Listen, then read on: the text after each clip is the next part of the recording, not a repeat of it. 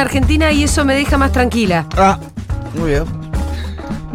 El efecto Swifty, vos cagate de risa, No, no, Alfredo no. Zayat, vos cagate de risa. Eh, buen día, buenas Buen tardes. día, buenas tardes, buenas noches noches. a todas y a todos.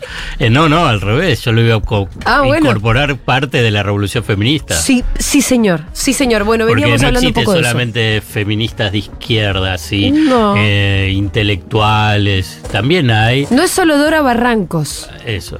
Eh, Taylor Swift también es feminista, ella ha empoderado a su ejército y además lo interesante de Taylor es que Taylor se pronunció en Estados Unidos en el momento en el que de las elecciones cuando eh, bueno Trump estaba compitiendo contra Hillary.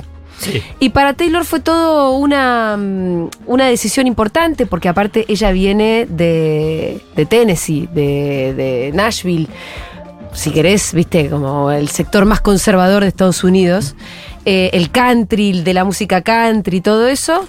Y para ella iba a ser resignar público, pero nada malo le pasó. De hecho, a partir de la decisión que ella toma de pronunciarse, se sintió más tranquila y además que generó una cosa mucho más interesante a su alrededor, que son las Swifties. Sí, Y sí. unas Swifties con conciencia política que hoy en Argentina están jugando también. ¿Por En qué- contra de Milei, ¿no? ¿Por qué reaccionan contra Milei? Eso no lo pude encontrar, digamos. ¿Por qué contra Milei? Porque Porque se cuenta que Milei es fascista. Ah, ah, no, por eso. Ah. no, Hicieron, la, hicieron la comparación Trump es igual a Milei. exacto. Ah, Para ese- ese ella fue el paralelismo. Trump Ah, ah, eh, fenómeno. es porque Milei es de derecha y eso es algo muy evidente. Y las Swifties se pueden dar cuenta de eso. Hay gente que no lo quiere ver, ¿viste? No, por eso Pero la verdad digo. que está dicho, está muy expresado. Ayer veíamos el debate de vices donde Villarroel no pudo decir que no cuando Rossi le pregunta si le parecería bien que los genocidas estuvieran libres o fueran liberados. Ella no dijo que no. Eh, bueno, retomemos un poco de lo que veníamos hablando para después meternos sobre todo en el plan económico de Milei, porque ayer también en el debate se habló de esto, sobre cuál La es el plan para dolarizar. sí. Eh, y me parece que es fundamental que lo clarifiquemos. No, digamos, punto uno que estábamos hablando, que las claves para las elecciones es Córdoba, provincia de Buenos Sí. Aires, y también el tema del voto de las mujeres. Las mujeres. Eh, y no es demagogia, está claro cuando lo ves en las encuestas, lo ves incluso a partir de lo que fue el resultado electoral y cómo se va profundizando cuando tenés una cuestión tan finita en la, en la- en la elección, bueno. Córdoba y provincia de Buenos Aires, ¿por qué los analistas políticos y, co- y- encuestadores? Es porque hacen un paralelo a lo que fue de Macri y eh, Scioli en el 2019. El, 15. En el 2015, perdón, el 2015. No la del 2019 porque no hubo balotaje. Donde No. vos tenés. Entonces, ¿cómo se definió? Es que en la provincia de Buenos Aires fue empate, cosa que fue una elección fabulosa de el- el, eh, Juntos por el Cambio. Sí. Y en Venían Córdoba. de Había ganar, ganado Vidal ganar, la claro, provincia, claro, además. Venían de ganar. Sí, pero que el peronismo ahí, digamos, en un mano a mano, digamos, sa- saques igual. Hoy lo que me dicen es que ahí está hoy 55-45. ¿Y cuánto tendría que Y ser un la diferencia? poquitito más ¿En la provincia? en la provincia. Y en, en Córdoba. Eso que para equiparar los votos de Córdoba, Claro. la provincia tendría que crecer. Córdo- Córdoba, Mendoza, Sí. eh, Santa Fe. Asumiendo ¿no? que Córdoba va a ser Capital Federal. espantoso. Y por eso fue a Córdoba, viste que estuvo un día y medio, sí. casi dos días, ¿no? Ahí la- el objetivo es tratar de que llegue a 30. Calculá que sacó. ¿Cuánto sacó? 20. Eh, no, no ni- ni- ¿llegó a 20? Sí, diez. ¿En las generales? Sí, en En las la- que pasó. en- en las Sí, sí. generales. Qué bárbaro, Córdoba. Ayer nosotros pedíamos mensajes, vos decías que mandáramos a Rosu a, Córdoba. Fue una ironía. Eh, no, no, pero ayer nos referimos, porque en Córdoba al mismo tiempo hay un peronismo muy activo, no será muy numeroso en los Y sí, votos. Y bueno, si ganaron. Pero Pero es- que todos es el peronismo. no, si no estoy hablando del peronismo anti-K. Te estoy hablando de la cantidad de lugares que en Córdoba pasaron la película de Ah, César González, vos- producción de ah, Futurock. sí, Por sí, ejemplo, sí. nosotros cuando vamos, las veces que fuimos a Córdoba, armamos unos eventos inmensos. Cuando pedimos mensajes de cordobeses oyentes de Futurock, no paran de llegar. Quiero decir, hay una presencia activa también. No es que hay un vacío. Claro, y que no, que no están y que no se mueven. Y que Es no minoritario, pero es muy activo. Entonces, ayer nosotros los citábamos a que vayan a moverse, porque si cada uno de esos logra transformar un votito, o por lo menos llevarlo al blanco, bueno, nos van a dar una mano importante, porque si no puede ser Córdoba la clave de la- la- del fracaso, el abismo, la derrota y el fin del mundo. 13 puntos eso. Massa Y en la en las generales, es muy poco. Si no estoy leyendo mal, estoy no, no, buscando pará, información. Si querés lo busco ahora, lo- acá me lo habían pasado. Sí, sí, Eh, tre- eh, 13 13,42% de los votos sacó. Massa tiene que pasar de 14 a 28 De 14 a 28. Claro. para ahí estar en la, en la pelea. Sacó 14, entonces... eh, Bajo. También en una disputa en donde estaba Schiaretti, donde era otro y escenario sigue estando totalmente si Schiaretti está jugando para... Es Milei. Sí, o, es Macri, perdón. Más, para hacerlo más claro, Schiaretti es Macri. Eh, también porque trabaja Sí, pero no, no, no es lo mismo que, que Schiaretti sea candidato que Schiaretti haga declaraciones en función de un candidato. No se Sí. refleja de igual manera en el electorado, me parece a mí, ¿no? Massa tiene que ir a buscar eh, 30 puntos en Córdoba. En Córdoba, sí. Y bueno, tener que remarla. Y entonces está Y bien que sostener la elección en la provincia de Buenos Aires. Y más. Eh, no, un poquitito agrandarla. más. Agrandarla un poquito, porque sacó 45. ¿no? Sí. Eh, sí, Axel.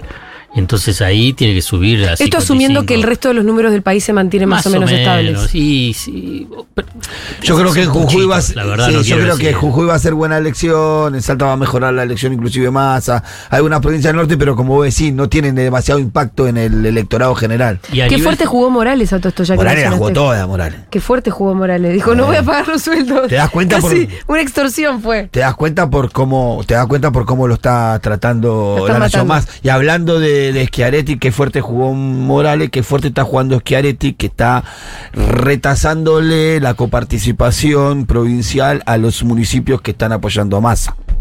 Ayer una declaración Ahora, es pública. increíble lo de Schiaretti. Schiaretti te van a cortar la participa con la coparticipación, hermano. Eso es lo que dice Sí, pero ahí va. a Bueno, él se negociar, queja de eso en negociar, Está haciendo o- eso en la provincia. O anda a saber qué es lo que está pensando, porque Schiaretti ya en Córdoba no está.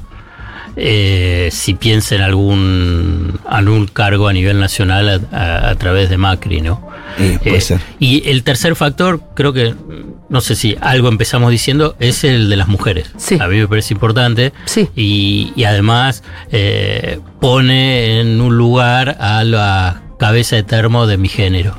Entonces, porque aparte que se la saben todas, que siempre se presenta que son los lo, lo- capos del los mundo. capos del mundo y todo, y, y es difícil dar vuelta un voto de un Sí. hombre.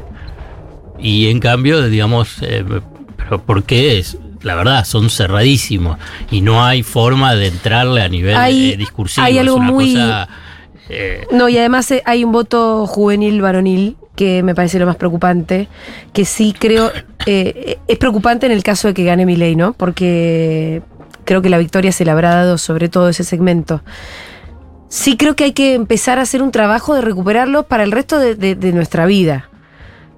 Viste, un pendejo hoy que tiene 16, 17, 18 y está copadísimo con Milei no es un caso perdido. No, pero hay que ganar No, primero. Pero hay que salir a hablar con nuestros hijos y nuestros pibes, ¿eh? Y Pero cuando Se ve ganes- que no lo hicimos pero lo y de- suficiente. Pero cuando ganes, pero- cambias el escenario y Bueno. te permite a vos dar ese debate. no que lo sé, es- Pitu, porque también lo que puede pasar es que gane Milei, que va, salga todo espantosamente Bueno, si gana mal, por y ese que mismo mal. pibe se hace opositor. Y después la política tiene que dar respuestas concretas Sí. de la base. digamos, no, no. digamos, hay una cuestión, te, te digo porque acuerdo. conozco chicos de 26, 27 años que, que no se pueden ir de su casa y de clase media. ¿eh? Sí, sí, no se puede alquilar. No puede alquilar. Y bueno, tiene que dar respuesta. Si no, te, porque no, no, no, no me hables del ciclo kirchnerista.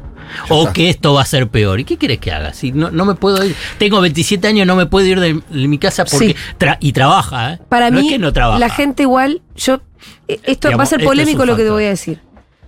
Yo creo que la crisis es un factor, pero ni en pedo explica todo. No, Lo yo no dijimos estoy- mil sí, veces sí, además. sí, sí, Hay muchísimos está otros países del mundo sin crisis donde también la extrema derecha eh, se alzó y tomó protagonismo, incluso ganó. La Sí. pandemia también explica. Sí, bueno, por hay eso muchas digo, otras cosas. Andá a saber cómo llegamos hasta acá, pero creo que, y también podemos, mirando hacia dentro de Argentina, ver que tuvimos un montón de otras crisis y esas otras crisis no nos llevaron al fascismo. No, no, y eh, yo creo que también tenés un discurso de la antipolítica, de que todos son una mierda, y el tema de la casta, tenés muchos otros factores. Tengo una historia para contar. A ver, dale, contá, contá, me Pero es una la historia más, digamos, después vamos a lo económico. Sí, sí. Para tratar de entender, digamos, la culpa de los padres. Sí. y en este caso de Franco, A ver. ¿no? Uh. Hay una parte de la historia que se entiende y que ahora la voy a igual a repetir, pero también el tema de cómo es que surge eh. Y hay una conexión de padres ahí que, eh, no por padre Milei, que influyeron. La historia que es conocida, porque yo te digo, lo, lo que te voy a decir está en el libro de eh, Gabriela Cerruti, eh, El pibe, sobre el tema de, de, de Macri, es que Macri lo Franco Macri lo torturaba a Mm. Mauricio desde chiquitito. Lo psicopateaba. No lo dejaba ganar al bridge, le decía que era un tonto, que, que- que- que no servía, eh, ni que hablar de que siempre se habla del título de, eh, de Cristina, digamos. No, yo quiero que muestre un amigo o un compañero de estudios Mm. de eh, ingeniería de, de Mauricio. Algunos dicen que eh, Franco finalmente se lo compró haciendo, haciendo una inversión importante en la Universidad de Belgrano. Pero, Pero fue la UCA, Macri. ¿eh? ¿A la UCA? Sí, bueno, sí. bueno. Eh, entonces a la UCA, ahí se me, se me mezcla. Y cuando él asume, digamos, el, el manejo de Sebel, que era la empresa de, de- de automotriz de, eh, de Macri, de Franco Macri, del grupo Macri, hace un desastre.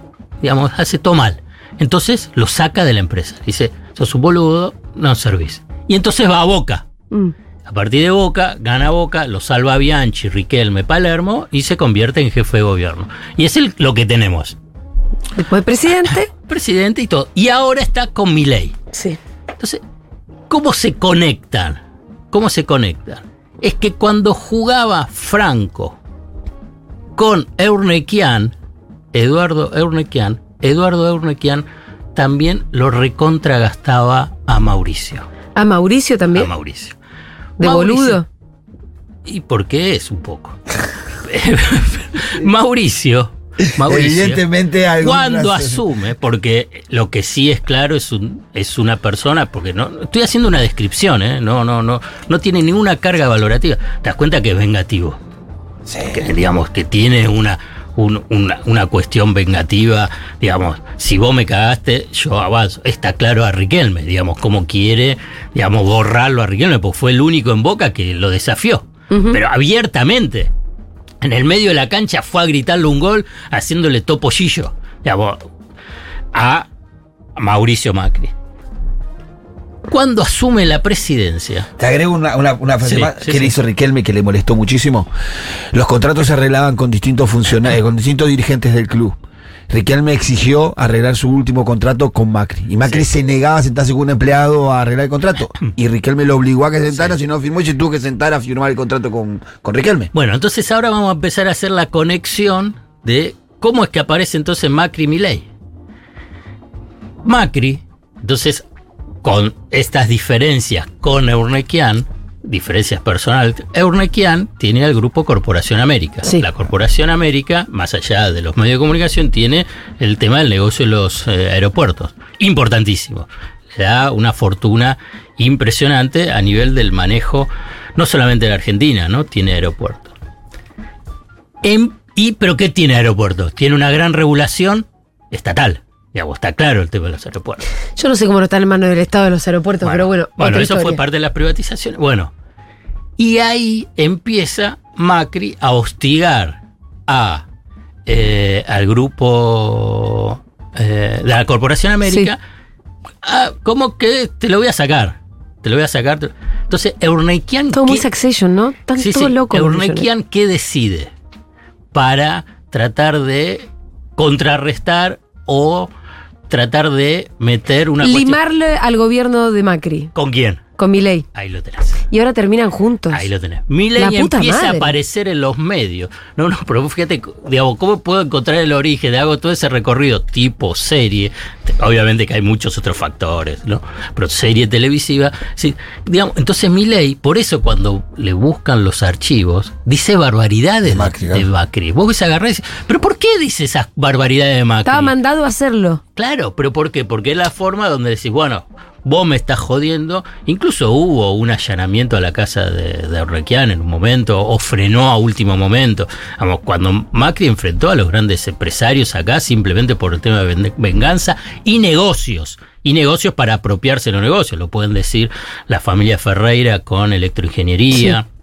De Sousa y C5N. S5N. Indalo. Y lo, lo dijo Milley que el enojo de Urnequian era por los negocios de no sé qué Bueno, cosa que no le entonces vos agarrás los archivos de, eh, de Milei en esos años, le dice de todo a Macri, y le dice de todo sobre la política económica, le dice fascista, le dice que es un desastre, etcétera. Bueno, era esa estrategia de Eurnequian Digitada por Ernequian. para por en esa disputa. Bueno, el círculo se cierra es que hoy están juntos Sí. Macri, Milei, con grandes chances de que Milei vaya al gobierno y Macri al poder por porque Franco lo estuviste jodiendo a, a Mauricio y, y Eduardo Urnequian también vos te sumabas y lo jodías a Macri vos fíjate Sí, las sí. consecuencias Del bullying, ¿no? Ah, no, bueno, y además Milei- sumale el bullying que le hicieron a Milei de chiquito, su papá, lo recagó a Está pal. bien, pero si no, no hubiese estado Milei. Sí, pero sí. si, si, si Bueno, no y hubiese la- sido y el otro porque día con- Urnequian lo estaba jodiendo. Con la nota de este Jaime, ¿cómo se llama? Este- Bailey, Jaime Bailey. eh, Milei criticó fuertemente a Macri. Y habló de la fuga de capital y dijo ellos quisieron arreglar el desastre del 2017. Con Fantino también lo hizo. Eh, como que a veces se le va eso. Sí. Se le va, se le escapa, como que le entra el chip eh, a Urnequian. Bueno, ahora volvemos entonces a, después de esta parte de, de historia. de- Esta linda- linda anécdota. Para anécdotas. Sí. Eh, HBO más que Netflix te diría, sí, porque. ¿Te gusta? eh, Amazon, me está gustando más Amazon. bueno, ¿eh? no, sé digo si que- Tiene mejores películas. Succession es de, de Ah, HBO. sí, HBO. Me faltan dos capítulos de la cuarta. ¿En serio? Sí. ¿Para cuántas son? Son cuatro. Sí, la, o de la, sí, la última temporada, me faltan los últimos. Uh, espectacular. Sí. ¿Ya viste Election Day? Eh, sí. Entonces te falta. Bueno, no, No, me faltan dos, no sé, Escuchan, qué sé- sí, puede dale. ser. Eh, Bueno, ayer volvamos. uno de los puntos para mí clave del debate entre vices fue que cuando, cuando Rossi le pregunta a Villarruel Sí. Sobre cómo pensaba dolarizar si no hay dólares, de dónde iban a sacar los dólares, Villarrie- Villarruel dio una respuesta. ¿La tenemos suelta por ahí? Sí, sí. ¿Sí? Sí, estaba en, en- En el resumen, en el pero por resumen eso le pregunto es que le acabo de tirar un ladrillo a Dieguito así de Bueno, un segundo al otro. lo- Mientras tanto. Bueno, con la tuya la quieren dolarizar. Pero cuando dicen con la tuya. Los dólares que vos tenés. eh, Porque lo que dicen es, es que en Argentina que hay un montón de hacer. dólares. Sí. ¿No? Y sí, se- según depende la. la Están hablando de los dólares que los argentinos tienen en su colchón. Entre 100 mil, claro, 100 mil. Pero explícame esto, yo real, tengo 600. Vas y lo depositas en el banco, porque vos vas a tener confianza, porque todo está funcionando bárbaro. Sí. Entonces vos vas a estar ahí, entonces si vos tenés esos depósitos, estoy haciendo la suposición a partir de una brutalidad, digamos, estoy tratando de entender la lógica. Es, eh, es inviable, pero entendiendo la lógica, si tan vulgar que ellos dicen, no, bueno, si hay tantos dólares circulando, porque es cierto. Lo tiene ahora Dieguito, si escuchemos este fragmento. Su candidato a presidente dice que va a dolarizar la Argentina, pero sabemos que para dolarizar hay que tener dólares. Y dólares no se sabe de dónde los va a sacar, porque no explicaste de dónde los van a sacar. Pero también dice que es más fácil dola- dolarizar si el dólar está caro, por lo tanto van a provocar una brutal devaluación con una brutal mayor inflación y que van a generar más pobreza y más, más indigencia en la Argentina. A ver, quiero comentarte algo que tal vez no lo sabes, aunque tenés depósitos en dólares.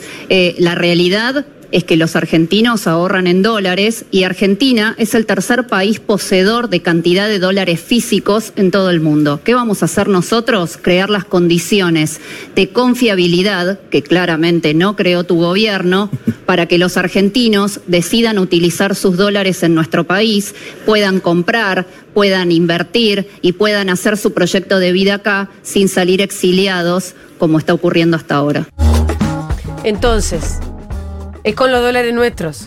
Esto quedó clarísimo. Sí, eh, ahí eh, podemos. Yo no entiendo si yo tengo plantear- solo 600, ¿cómo voy a hacer Vamos para a, vivir? a plantear hipótesis. Eh, Julia, voy a plantear hipótesis Sí. porque, digamos, es difícil en función simplemente a, a este tipo de descripciones que en un momento también lo, lo dijo Milei, también otros de los economistas Ocampo.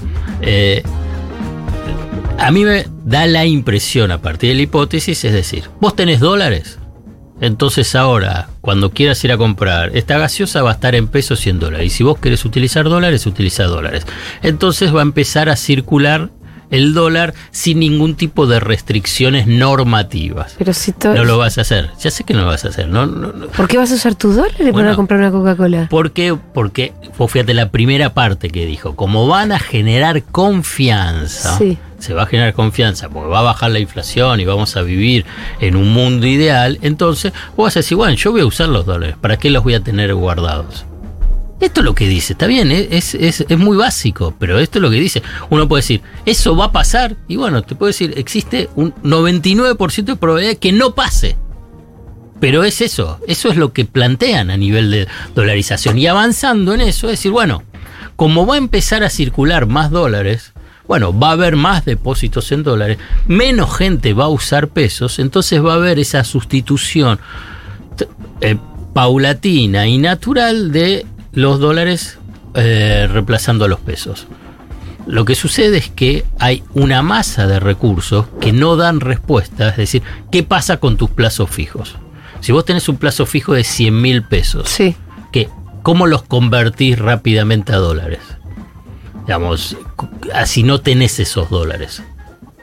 Ahí es un punto que lo que plantea Ocampo, que es el economista que según mi ley, antes de la intervención en la campaña eh, de, eh, de Macri sobre mi ley, era el que iba a manejar el Banco Central, es decir, vamos a colocar deuda poniendo como activos los bonos que tiene el Banco Central, ANSES y to- todo, todo el Estado. Unos 30 mil millones de dólares. Y esos 30 mil millones de dólares son los que van a servir como respaldo a los plazos fijos y las colocaciones que tenés en... La pregunta es, primero, ¿quién te va a prestar? ¿Por qué te van a prestar esa plata? Sí, digamos, Si tenemos una deuda de 47 mil millones que es un Solo quilombo. con el fondo. So- y, y que además que es un quilombo resolver. Sí, sí, digamos, y, y no tenés dólares. Digamos, ¿cómo vas a pagar la deuda? ¿Por qué vas a tomarlo? Y ahí vuelve a aparecer Los fondos de inversión. La- confianza. No, Ah, no, ah, ellos sí, dicen, a mí, me a mí van a tener confianza. La lluvia de inversiones. yo no.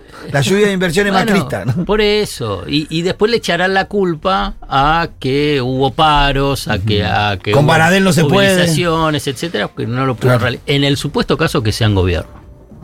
Digamos, la dolarización es un gran, es una gran mentira para tratar de captar precisamente a, a- públicos, auditorios eh, desencantados, difícilmente informados de por qué tienen que estar informados sobre todo el tema financiero. Entonces entra en esa, eh, en, en esa fisura y entonces empiezan a decir, bueno, vos vas a poder ganar en dólares y te van a pagar en dólares. Y entonces es así. Entonces per- pierde la posibilidad de una reflexión y decir, mira, eso no se va a poder hacer. Y cuando le decís eso no se va a poder hacer o que es inviable, bueno, lo otro es peor. Y entonces ahí ya se acaba la, la, la conversación. Sí. Que, es, que es la estrategia que tiene mi ley. Que es la estrategia que tiene mi ley o los libertarios y todo. Que lo otro que vendría a ser. Cualquiera masa Sí, sí, sí, y, sí. y digamos bueno, es un poco lo que es, es uno de los argumentos que siempre ganan el mano a mano con la gente. Bueno, En Villarruel se lo está, Vill- y pero Villarruel se lo está diciendo. Bueno, es esto que ustedes no, no, no tienen, confianza. Es esto que ustedes no, no pudieron hacer. Bueno, y frente a eso, el, el tema es que lo que proponen es inviable. Pero cu- ¿cuál es la, la trampa en eso? Bueno, hasta que no lo, lo, lo desplieguen, ¿cómo lo probás? Que es inviable. No. No, existe. Tenés que es explicarlo. Bueno, lo explicás y bueno, y No, primero no, y pero hay, probemos. hay gente que está muy durita para entender, ¿eh? Por eso. Entonces es así. Y ahí por eso es que las la encuestas están dando parejas y hay un montón de gente dispuesta a votar a mi Pero ley. es la dolarización. Es el- la vez pasada. No, eh, lo que. Me parece que lo comenté. Bueno, ya ni sé, hablo. bueno, el tema de tarifas. ¿Viste qué es lo que dijo Milei con el tema de tarifas en, en, en- en el coaching de Majul que le hizo? Sí. ¿No? ¿Viste el güey? Sí, sí. Le dice, sí, no, pero no, fíjate. Vos lo que en realidad estás queriendo decir. Entonces le traduce. Bueno, es que si sube muy fuerte las tarifas, cosas que ellos van a hacer, no va a haber inflación. ¿Cómo puede ser? Pero si la subir la tarifa es exactamente la inflación. Pero ¿cuál es? el- entonces, conceptualmente yo sé, si sube la tarifa, ¿vos qué vas a gastar más? En tarifas. Y entonces vas a gastar menos en otros bienes. Entonces los otros bienes van a bajar. Dios mío. Dios mío. Ese es el argumento de mi ley. Pero ¿sabes quién Entonces es todo el se va a ideólogo? Claro. por la mano invisible del mercado. ¿Quién es el ideólogo de ese argumento? que Venegas escribió Lynch, un- los locos eso. escribió un paper Uh. siendo presidente del Banco Central de Macri, incluso lo presentó eh, Federico Sturzenegger. Ah, mira. Era una cosa impactante. Digamos, es, es esa lógica de los economistas, por eso cuando yo, de algunos economistas, para que no se, ¿no? Esa cosa de pensar el país en un laboratorio de un modelo económico con un montón de variables y ecuaciones matemáticas con derivada y que finalmente te da ese resultadito. Porque si lo pensás en la lógica, digamos, cerradita, es, bueno, si vas a gastar mucho en pagar la factura de luz y gas, vas a pagar, vas a consumir menos Claro. de una Cine. bebida gaseosa. O cine, por ejemplo, entonces, esa bebida gaseosa, como va a haber menos consumo, entonces va a bajar el precio. Y entonces, esto, si esto baja y esto sube, entonces Claro. Se equilibra Bueno, todo. lo que pasa bueno, es que- así te enseñan, así te enseñan los modelos. Así Sí. te enseñan los Sí, modelos. sí, ¿eh? sí, sí. Así Bueno. son los- bueno, llevado a la práctica, le decís, pero escúchame, el mundo no funciona así. Ah, bueno. Si el mundo no funciona así, el mundo está equivocado, yo estoy en lo correcto. Y vamos a ir a lo correcto. Y así te encontrás con, esto, con estos personajes. Y un experimento. Y lo que pasa es que, bueno, después tiene el experimento, y bueno, y ese fue el experimento de Macri también. Bueno. Ah, ah, digamos, si vos agarrás, esto es un estadio superior de, eh, del macrismo. Pero la verdad fue una sucesión de experimentos. El primer gran experimento, si lo considerás que era honesto en la presentación, ahí yo lo dudo, esto último, pero digamos que era honesto intelectualmente, Alfonso Pratgay dijo, todos los precios de la economía ya están al valor del blue, Ajá. que era más o menos 13, 14. El dólar oficial era Claro. 9 en el momento de el cambio de gobierno. Entonces, Devaluemos. devaluemos. Y lo va a alcanzar. Y sí, pero si ya están todos los precios, No, entonces no va a haber inflación. Exacto. Bueno, Sí. hubo, Hubo. infla- hubo inflación. Y este tipo siguen igual, ¿no? Igual sigue. Igual sigue, tranquilo. Igual te sigue. aparecen tres días, tres años después y te dice, tengo una idea. Y dice, no, pará. No, no, pero Bueno. no, pero la- lo siguen escuchando. Esta es la parte Sí, desesperante. Eh, entonces así es donde tenés el tema de dolarización. O por ejemplo la del Banco Central. ¿no? Viste que eh, el tema es cierto, porque yo cuando ahora planteo, dice, bueno, él da reportajes a todos amigos, eh, ahora. Y que él, él dice, vamos a eliminar el Banco Central. Y no hay repregunta. Pero está seguro, lo vamos a eliminar, ¿por qué?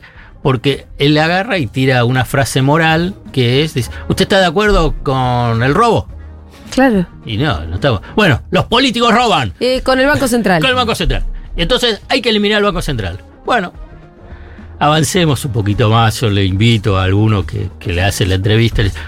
¿Y qué hacemos con el resto de los bancos? El sistema. Porque el Banco Central Explica un poquito para qué sirve el Banco Central. Controla a todos los bancos, al sistema bancario argentino. Sí. Lo controla, lo fiscaliza. ¿Para qué? Para que, bueno, el banco, cuando vos le llevas la platita, no haga cualquier cosa. No te la robe, por ejemplo. O le preste solamente a sus empresas vinculadas. Digamos, porque el banco, hay un dueño. Ese dueño, además de el banco, de- de- del banco, tiene otras empresas. Él puede agarrar y agarrar y solamente prestarle a sus propias empresas. Eso tiene una limitación muy fuerte. ¿Quién se le da esa limitación muy fuerte? Una norma del Banco Central que le dice, no, usted no puede prestarle a sus empresas vinculadas, porque si no, concentra todo el riesgo en su propio negocio. Esto que te estoy diciendo es porque sucedió esas normas. ¿Cuándo fue?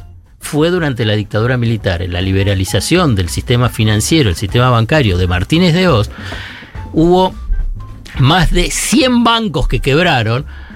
Banco Latinoamericano, Banco Elvir, el Banco Los Andes, el Banco Buenaire y así podemos seguir. ¿Pero por qué? Porque no había ningún tipo de limitación. Te tomaban los depósitos, oh, mira qué bueno. Por el propio riesgo quebraban. Y, que- pero- pero- pero Y que- cuando quiebra un banco a la gente que tenía sus ahorros ahí Anda a que cantarle a Gardel en ese anda a cantarle a la Sí, Gardel, ¿no es claro, cierto? sí, claro. Entonces- ¿Por qué? Porque además no hay ningún respaldo de ningún tipo. En ese momento no había ningún tipo de respaldo, podían buscar, decir, bueno, va liquidación el banco con el resto de las empresas, cuando llega el momento de la liquidación, o sea, de la venta de esos activos, en la quiebra, a ver si, si recibías algo. Mientras hubo inflación, devaluación, o sea que se te evaporó esos depósitos que vos tenías. Entonces, volvemos acá. Entonces, el banco, eso es una de las normas. Te estoy diciendo una. Otra vez, por ejemplo, le preguntás, el banco pregunta, digo, ¿de dónde trae usted 100 millones de pesos? ¿Por qué? Porque tiene unas normas de control sobre cuál es el origen de los fondos. Si es del narcotráfico, del trata, Sí. del trata de, de personas, de tráfico de, eh, de armas, etcétera, etcétera. Y a nivel mundial, a nivel mundial, exigen que los bancos tengan, conozca a su cliente, qué es lo que te están trayendo. ¿Y si no tenés banco central? Entonces, no tener banco central, entonces desaparece el sistema bancario. Y entonces, a nivel internacional, tanto que ellos hablan de abrirse al mundo y que el mundo te tenga confianza, decir, pero escúchame, este país no controla nada.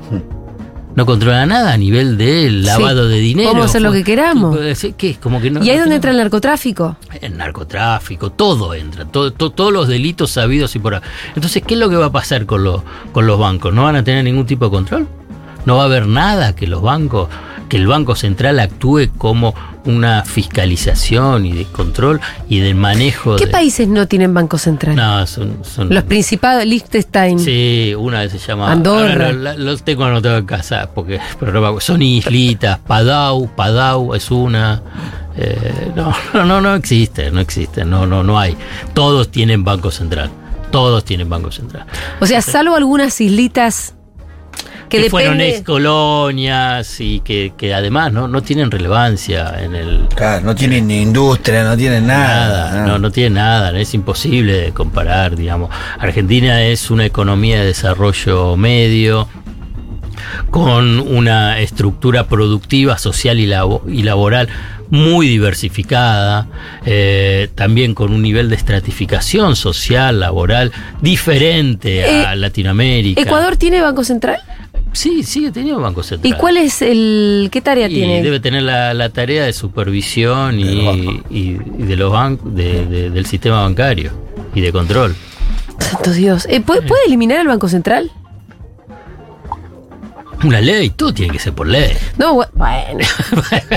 Son detalles para mí Son ley a esta detalles. altura. Puede decir que va a O sea, gobernar por decreto, pequeñeces este. por decreto de necesidad y urgencia, Sí. digamos. O con, con, con nafta. Eh, Y un favorito. eh, saben que todo esto es inviable. Y que finalmente es difícil Claro, que lo que pueda- pasa es que hay lo algo pueda- peligroso. implementar. Pero hay algo muy peligroso en decir. No lo va a hacer. bueno, y sí. Claro. Y sí. Pero es peligroso decir no lo va a hacer porque lo va a intentar. Porque si Ese entonces- sí lo va a intentar. Yo creo que va a mentir, está mintiendo, digamos, para decirlo de una forma bien brutal, digamos. A ver, pa- y también para hacer referencia. Menem, en la campaña del 89, ¿mintió? Sí. Sí. Sí. Y después, bueno, se acomodó después de un tiempo. Macri, en la campaña del 2015, ¿mintió? Sí. Sí. Y bueno, y después se, se fue a acomodar. Y bueno, y ahora Milei miente y cuando asume va a decir y va a ver y quién le van a poner y, y la herencia. y Van a decir, uh, mirá todo lo que me dejaron de herencia y esto y tengo que acomodar. Y va a ver, para más adelante es, vamos a hacer gener- eh, reformas de primera, segunda y tercera generación. En 30 años vas a ser como Alemania. Bueno, pero entonces, ¿cuál es el plan económico de Milei? Que de hecho es el título de esta pregunta, No lo tiene, de esta columna. no tiene, No hay. no hay. El plan es que no hay plan. Bueno, no lo tiene. El plan es que no hay Digamos, plan. tiene cinco grupos de economistas diferentes, cada uno tiene su... Un plan su- distinto. tiene- tiene Carlos Rodríguez, Roque Fernández, que vienen del, de USEMA, o sea, la SEMA, que fueron los funcionarios de de Carlos Saúl Menem en, la segunda, en el segundo gobierno, Darío Epstein con Juan Napoli, Ocampo y Héctor Ruini. En un momento yo te iba a mencionar, hace, cuando después que te dije quién podía ser ministro de Economía de, De masa. de masa, el que yo tenía que podía ser de mi ley, un tapado era este Héctor Rubini. Eh, bueno, pero dijeron, después ya tiene nombre. Héctor dije- Rubini. Sí. Mira, gente que yo prefiero no volver a escuchar nunca más este nombre. Bueno, eh, y después para. no tener que volver a escuchar este Te, nombre. te- te dije tres, eh, me falta el de Sturzenegger y macristas eh, extremos. Entonces, por lo menos cuatro. Y me falta uno que no sé por dónde andar. De grupos. De grupos. Entonces, decís, ¿cuál es el plan económico? Y no tiene. Entonces verá que. Aparte, él es, sí. él es medio economista, no sé, carajo, él también debe tener Sí, sus planes. ese- ¿Qué sé yo? No, no sé. Tener sus planes también en la cabeza. Eh, no, no sé. Capaz que, capaz que no es ni ninguno de todo eso y dice yo tengo otra cosa para No, hacer. no, y entonces, entonces agarra y decís cuál es el plan económico. Digamos, lo que él plantea, lo que él plantea en su plataforma que le acabo de leer a la mañana, es, digamos, rápidamente, apertura irrestricta de la economía, flexibilización laboral, eliminación de las indemnizaciones sin causa, con creación de un seguro de desempleo, creación de las AFJP, eliminación del Banco Central, convivencia de circulación de monedas traducidos en dolarización. Eh, eliminación de las retenciones del impuesto inmobiliario rural, eh, todo tipo de retenciones, ¿no? Eh, achicamiento de, de fuerte del gasto público, reducción de la, de la, ¿Coparticipación? estructu- de la estructura estatal. En, en la plataforma no, No, no, habla de la coparticipación. No, no lo la vi la, la Eh, coparticipación. relaciones Entonces, comerciales con Brasil y China, por ejemplo. Ahí en la plataforma no está, pero lo están diciendo de una forma brutal, es que él no va a, a hablar con Lula. ¿Cómo funcionan esas relaciones? Porque son porque es lo que Entre dice, privados. son entre privados, Es yo no tengo por qué privados. meterme. Claro, pero ahí privados. por ahí yo no tengo ni idea cómo funciona.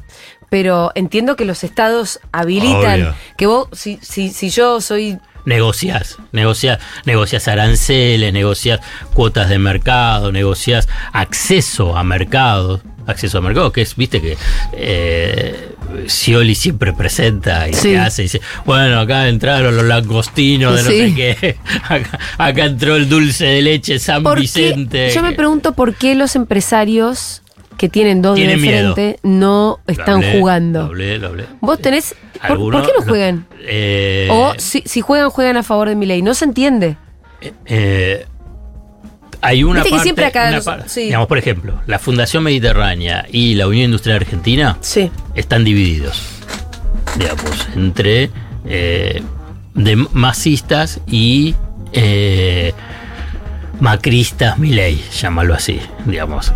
Por eso, la Fundación Mediterránea, que si ves La Nación del domingo pasado, sábado domingo, hay una carta de los economistas de la Fundación Mediterránea, sin firma, por, no está firmada por Carlos Melconian. Y en esa carta, ellos dicen, acá está el plan, ¿eh? Acá tenemos el plan, lo ofrecemos, un trabajo, la verdad, estuvieron trabajando muchísimo, 70 técnicos, todo. Otra frustración más para Carlos Melconian para ser ministro de Economía, ¿sabes? Tuvo varias. Pobre ¿eh? sí. Vos siempre te reís, sos malo. Tuvo varias. Porque le tenés, lo tenés muy de no, cerca. porque lo conozco, todas las veces que quiso ser ministro de Economía. Y pero una y no aceptó, la de Dualde no aceptó en su momento. Se jodió. Eh, eh, Menem también lo estuvo. Bueno, no importa. Ojo, Entonces- mejor que la de Dualde porque la baña no estuvo Bueno, tan mal. Y bueno, pero fíjate lo que pasó. Si hubiese tomado la baña, la- la- el lugar que ocupa la baña y el momento bisagra para su gestión fue que asumió, como diría hoy eh, Sergio Tomás Massa, la papa caliente, Claro. que nadie quería, porque no quiso Melconian, no quiso Guillermo Calvo, este argentino que se hizo famoso porque dijo que no vive en Argentina, está en Estados Unidos, en México, que adelantó el tequila, la crisis de México, eh, le dijeron que no, la baña dice que sí, y él toma una decisión que es bisagra que eh, a partir del lunes siguiente, ¿no? Se abren los bancos. Los bancos estaban cerrados porque había corralito y corralón. Corralón es que tampoco podías mover los- tus plazos fijos, no podías sacar nada. O sea, tenías todo. Entonces, y, y decir, ¿quién toma la decisión? Si abrí el, abrí el banco al otro día. Primero, que no te lo incendien, porque Claro. estaban todos a la reputeada, los ahorristas. y- Y segundo, es que no vayan todos a sacar la plata. No, claro. Bueno, tomó esa decisión. Obviamente que hubo todo un periodo previo con Remeslenikov, que también estuvo toda la, todo el trabajo suyo, la evaluación, etc. Eh, pero mis, eh, Te hablaba de los empresarios de ahí. Ah, los empresarios. Entonces, la fundación eh, están divididos. Entonces, vos fíjate la brutalidad del poder económico que eh, a los pocos días, en estas, eh, después de este, no sé si fue el lunes, martes, que dicen, Melconian ya no está más con nosotros. No, sí, los rajaron, pobrecito. Por eso. ¿Vos decís que no tuvo que ver con la, con la opereta? Mm, yo creo, creo, creo, por lo que algo me dijeron, tampoco, no pongo la mano por el fuego de esto, lo que voy a decir es que como están divididos los de la Fundación Mediterránea y no saben si después Sergio Tomás Massa lo convoca o llama, viste que tiró algunas señales. Que, que- su ministro de Economía iba a ser eh, alguien mm, que no es de, otra fu- fuerza política. Que no, es, que no va a ser de su fuerza política. Yo no sé ¿Qué si fuerza política? al a- que no va a ser del Frente Renovador o que no va a ser de eh, Unión por la Patria. Fue eh, Fred del Renovador. Para mí fue. dijo su ¿Qué tan lejos te puedo decir, no? Bueno, por eso. Entonces, eh, entonces le dijeron, bueno, cortemos el contrato porque si vos vas a estar negociando, puede ser que estés con... Bueno, nosotros no queremos quedar pegados, Fundación Mediterránea. Eso por un lado.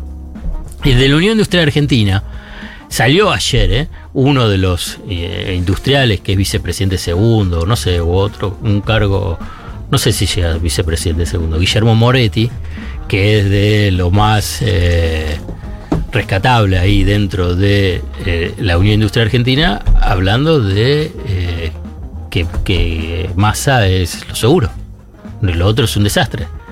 E informalmente. ¡Qué iluminado! e infor- pero informalmente dejó trascender la Unión Industrial Argentina, y esto lo publicó Infobae, que ellos no toman posición, que no toman posición partidaria en elecciones, cosa que es mentira, digamos, tanto de la Unión Industrial Argentina, de la Bueno, Asociación pero si ahora están divididos, efectivamente no la están tomando. Bueno, está bien. Ahí no están diciendo nada. escúchame, a la Unión Industrial Después, Argentina ¿cómo fue masa. Sí. Tres horas tuvo Massa, Mendiguren, Matkur y, no- y otro más, y Clery, o sea, todo su equipo, Sí. primera línea de Massa, para, tres horas diciéndole qué es lo que van a hacer, todo a favor de la industria, diciendo vamos a darle cargos en el gobierno a ustedes, a ustedes. La verdad que no se merecen nada. Y ayer Sí.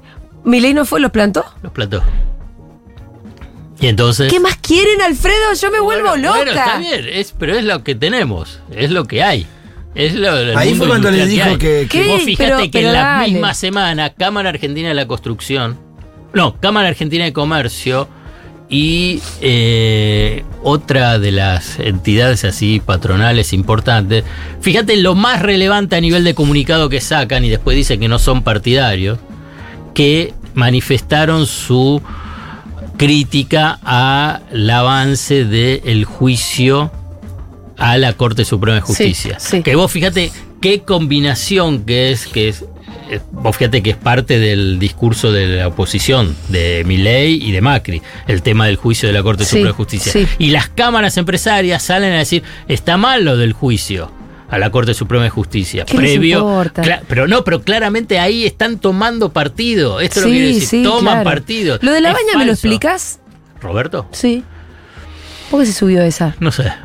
No sé, puedo hacer una especulación y. no Hacela. sé. Me parece que eh, es a través de él que también Massa se despega un poco de la, de- ¿Del juicio? del juicio, pero más en términos electorales. Vos fíjate que es la pregunta que le hace Majul, es la pregunta que No, le yo hace entiendo, todo. pero, pero, la- pero lo de la baña pareciera que está jugando contra masa, no despegando Y- a masa del kirchnerismo. ¿No se entiende? Y pero si, si hay una suerte de vinculación, la baña masa, donde masa lo pone. Eh, Es raro. Bueno, es, es Es así, es así como Sí. funciona. Sí, incómodo el avance, con eh, eh, ese, ese paso de avance con el juicio a la. a la Igual Suprema es una. Corte. A la gente ¿qué le chupa un huevo. Iba a decirte a la gente ¿qué le chupa un huevo. importa? Es una excusa que le da para poder hablar en contra de masa. Además, con, con- con el discurso de la institucionalidad. Escuchame una cosa, ¿vos viste los planes de mi ley? Respecto de las instituciones. No, no existe. Entonces, No ¿qué, existe. qué, qué tanto les interesa No, lo la que pasa es que hay una relación, entonces hay una ahí relación en hay- el pensamiento en que vos vas contra la justicia para garantizar la impunidad de los funcionarios. Entonces ahí Pero la lo- gente cuando vos decís van contra la Suprema Corte hace esa relación automática. Pero después también está todo ahora, toda la movida contra Tailade y el tema de los espías. Che, estoy en la lista de espiados, loco. Ah, sí. Sí. Pedirle la carpeta. Decirle- Prefiero no saber. Prefiero no saber. Eh, yo, la pará, conozco, yo la conozco de hace un par de añitos nomás, no, no tanto. Quiero. digamos, Pará, me mandaron, me mandaron el, informe, un- una, cap- informe. una captura de pantalla. La mandó mi hermana, que mira La Nación Más. Este, entonces mandó la captura de pantalla ahí al grupo familiar. Sí, y ahí figura. Y bueno, y a mi familia, que no tiene nada que ver con todos estos menjujes, no le gustó nada verme entre los espiados, Sí, sí. que son. Aparte, es ver, insólito porque ver. es una lista muy corta, que No. empieza por Mauricio Macri, sigue por Javier Milei, Y claro, Karina Milei, claro. Y a vos te pusieron Victoria como. Tolosa Paz, Diego Santilli, Marcelo de Alessandro, Julia Mengolini. Es la, ami- es la amiga judía que te quiero, che, la antisemita que dice, "Te- tengo un amigo judío, te pusieron También ahí. estamos Daddy Brieva y Diego Brancatelli y Ah. ahí se termina la lista de los espiados. Me parece que están Eh, exagerando un poco. Sí. Eh, no tengo ningún secreto. Para, para cerrar, digamos, a nivel de los Sí, empresarios, hay un componente, y esto lo mencionamos varias veces, ideológico, político, Sí. fenomenal. Antiperonismo, antiperonismo. y odio a Cristina. Está bien, es eso- eh, a mí me resulta es- impactante que el antiperonismo te lleve al, suici- al suicidio. No sé Bueno, peronista, para algunos pum, sí, algunos sí, otros no. Algunos sí, Es impactante. no. Sí. Es No, impactante. Para mí también. Eh, para, te quería preguntar Sí. un- una última cosita para cerrar la columna. Supongamos que gana Milei. ¿Qué pasa el otro día? Porque tiene que tomar el mando el 10 de diciembre y andás a ver, de hecho, todo este plan económico, como bien vos lo acabas de relatar en toda la columna, es una incógnita. Pero, ¿qué pasa el otro día si gana Milei? Va a generar una. Terror, inmensa- música de terror. Incertidumbre. Sin precios. Problemas de abastecimiento. Dólar, anda a buscarlo. ¿Los pesos? Los pesos. Los pesos. Se queman. Los pesos tirados por la calle. Y si no vas a poder ni comprar. ¿Quién te va a vender? Porque usted- si- si- yo tengo un local.